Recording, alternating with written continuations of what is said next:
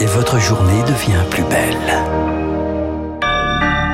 Soyez les bienvenus si vous nous rejoignez sur l'antenne de Radio Classique. Nous sommes le mardi 26 avril et il est 7h30.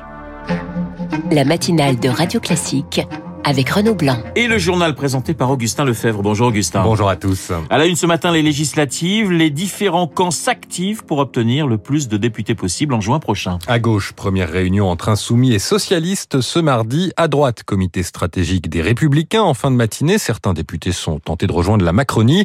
Emmanuel Macron, qui planche sur la composition d'un nouveau gouvernement avec un nouveau Premier ministre. Sa mission, rassembler au maximum car Victoire Fort, la majorité s'interroge, sera-t-elle toujours majoritaire dans quelques semaines c'est presque une règle habituellement, les législatives confirment le résultat de l'élection présidentielle, sauf qu'en 2022, le doute existe. Plusieurs sondages montrent même qu'une majorité de Français ne veut plus de la pléthore de marcheurs à l'Assemblée. Le mot n'est plus tabou dans la bouche des observateurs, cohabitation. Sauf qu'une cohabitation suppose qu'une opposition emporte cette élection. Or, le mode de scrutin n'est pas favorable à l'extrême droite. Les LR ont enregistré une défaite cuisante et à gauche, ils sont tous trop divisés, clame un proche du président qui n'y croit pas une seconde. En coulisses, l'heure est aux tractations dans les rangs de la majorité avec des alliances à géométrie variable pour laisser de la place aux nouvelles recrues et gagner le plus de sièges possible. Et preuve que la question taraude, la majorité cherche des gestes d'apaisement à l'égard de ses concurrents. En 2017, l'erreur c'est d'avoir humilié les perdants, reconnaît un ministre. On pourrait faire siéger cette année l'Assemblée autour d'un grand texte dès le mois de juin, imagine-t-il avant donc la bataille des législatives, dans l'espoir d'une concorde retrouvée. Victoire fort, le Conseil des ministres prévu demain est décalé à jeudi matin. Ça sera probablement le dernier de Jean Castex. Hier, Emmanuel Macron a passé la journée à la résidence de la Lanterne à Versailles. Il y a reçu les félicitations de plusieurs dirigeants étrangers, notamment un coup de téléphone du président américain Joe Biden. Il l'a félicité, il, euh, il estime pouvoir continuer la coopération franco-américaine sur plusieurs sujets avec lui, comme sur la guerre en Ukraine. Et les États-Unis qui veulent discuter justement avec la France et une quarantaine de pays de la question des livraisons d'armes à l'Ukraine. Réunion aujourd'hui en Allemagne. Les Américains fournissent désormais de l'équipement lourd à l'armée ukrainienne. Ils veulent inciter leurs alliés à faire de même. La diplomatie des États-Unis qui estime que l'armée ukrainienne peut l'emporter avec les bons équipements.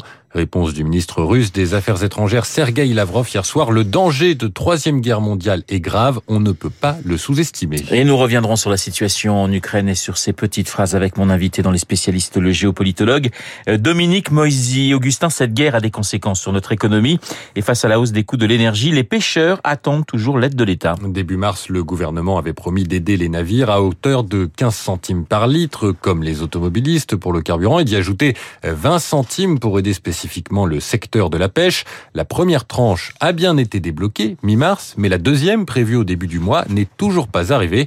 Il y a pourtant urgence. Xavier Leduc, président de l'Union des armateurs de pêche. C'est très tendu dans la mesure où, avec la crise ukrainienne, on a vu le niveau du prix du carburant euh, pratiquement doubler. pour certains, ils ont été affectés par le Brexit et euh, l'ensemble de la pêche française a été affecté derrière par la crise sanitaire du Covid. Aujourd'hui, les trésoreries sont exsangues. Les marins ayant entendu des aides de 35 centimes réclament à leurs employeurs le bénéfice de ces aides qui n'ont toujours pas été versées. Donc c'est des avances de trésorerie que font les armements pour le compte de leurs salariés. Plus le temps passe, plus les difficultés vont s'amonceler. Il y a certaines entreprises qui sont au bord de la rupture là. Xavier Leduc, président de l'Union des armateurs de pêche, les professionnels de santé qui se déplacent chez leurs patients euh, bénéficieront eux d'une revalorisation de leur indemnité kilométrique et de leurs indemnités de déplacement. Annonce hier de l'assurance maladie, cela représente 15 centimes par litre qui s'ajoutent à ceux du gouvernement. Les infirmiers libéraux sont les principaux concernés. Et dans ce contexte de hausse des prix de l'énergie, on vient de découvrir qu'il y aurait beaucoup plus de passoires énergétiques qu'on ne le pensait. Ces logements mal isolés, notés E, F ou G dans le diagnostic de performance énergétique, le DPE, cette échelle qui va du vert au rouge pour noter la consommation d'un bien, en cause le nouveau mode de calcul de ce diagnostic modifié fin 2021. La loi climat et résilience adoptée l'été dernier avait pour ambition d'éradiquer ces logements énergivores et cela pourrait être remis en cause par cette découverte, Eric Kioch. Avec ce nouveau calcul, au-delà de la consommation d'énergie, les émissions de gaz à effet de serre sont aussi prises en compte. Résultat, le nombre de logements classés comme passoires énergétiques risque d'augmenter. Jean-Marc Torolion, président de la Fédération nationale de l'immobilier. Nous pensons qu'on sera plus vers 7 millions de passoires énergétiques que vers 5 millions. Un écart de 2 millions, pourtant c'est la fourchette basse qui a été retenue par la loi climat et résilience pour le plan de rénovation prévu jusqu'en 2028, date à laquelle la mise en location des passoires énergétiques sera interdite. On a euh, calibré une loi sur des données qui sont erronées. Cela veut dire que le calendrier de rénovation énergétique sera pas tenable. Et si les chiffres se confirment, l'État devra revoir à la hausse l'enveloppe de 87 milliards d'euros allouée à la rénovation.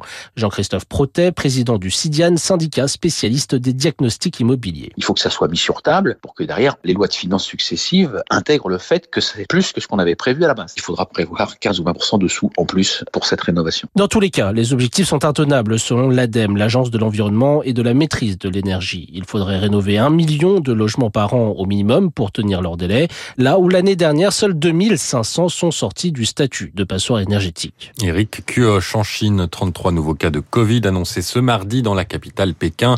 Les autorités prennent de nouvelles mesures. Les habitants constituent des stocks dans la crainte d'un nouveau confinement. On y revient dans le journal de 8 heures. Augustin, c'est un oiseau bleu qui vaut très cher. Le réseau social Twitter va bien être racheté par Elon Musk. L'homme le plus riche du monde va débourser environ 44 milliards de dollars afin de s'offrir la plateforme avec pour but d'y défendre sa conception de la liberté d'expression.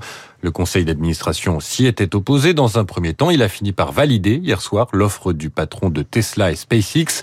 L'entreprise compte 217 millions d'utilisateurs actifs, mais son chiffre d'affaires est très éloigné des géants Facebook ou Instagram car elle peine à monétiser son influence.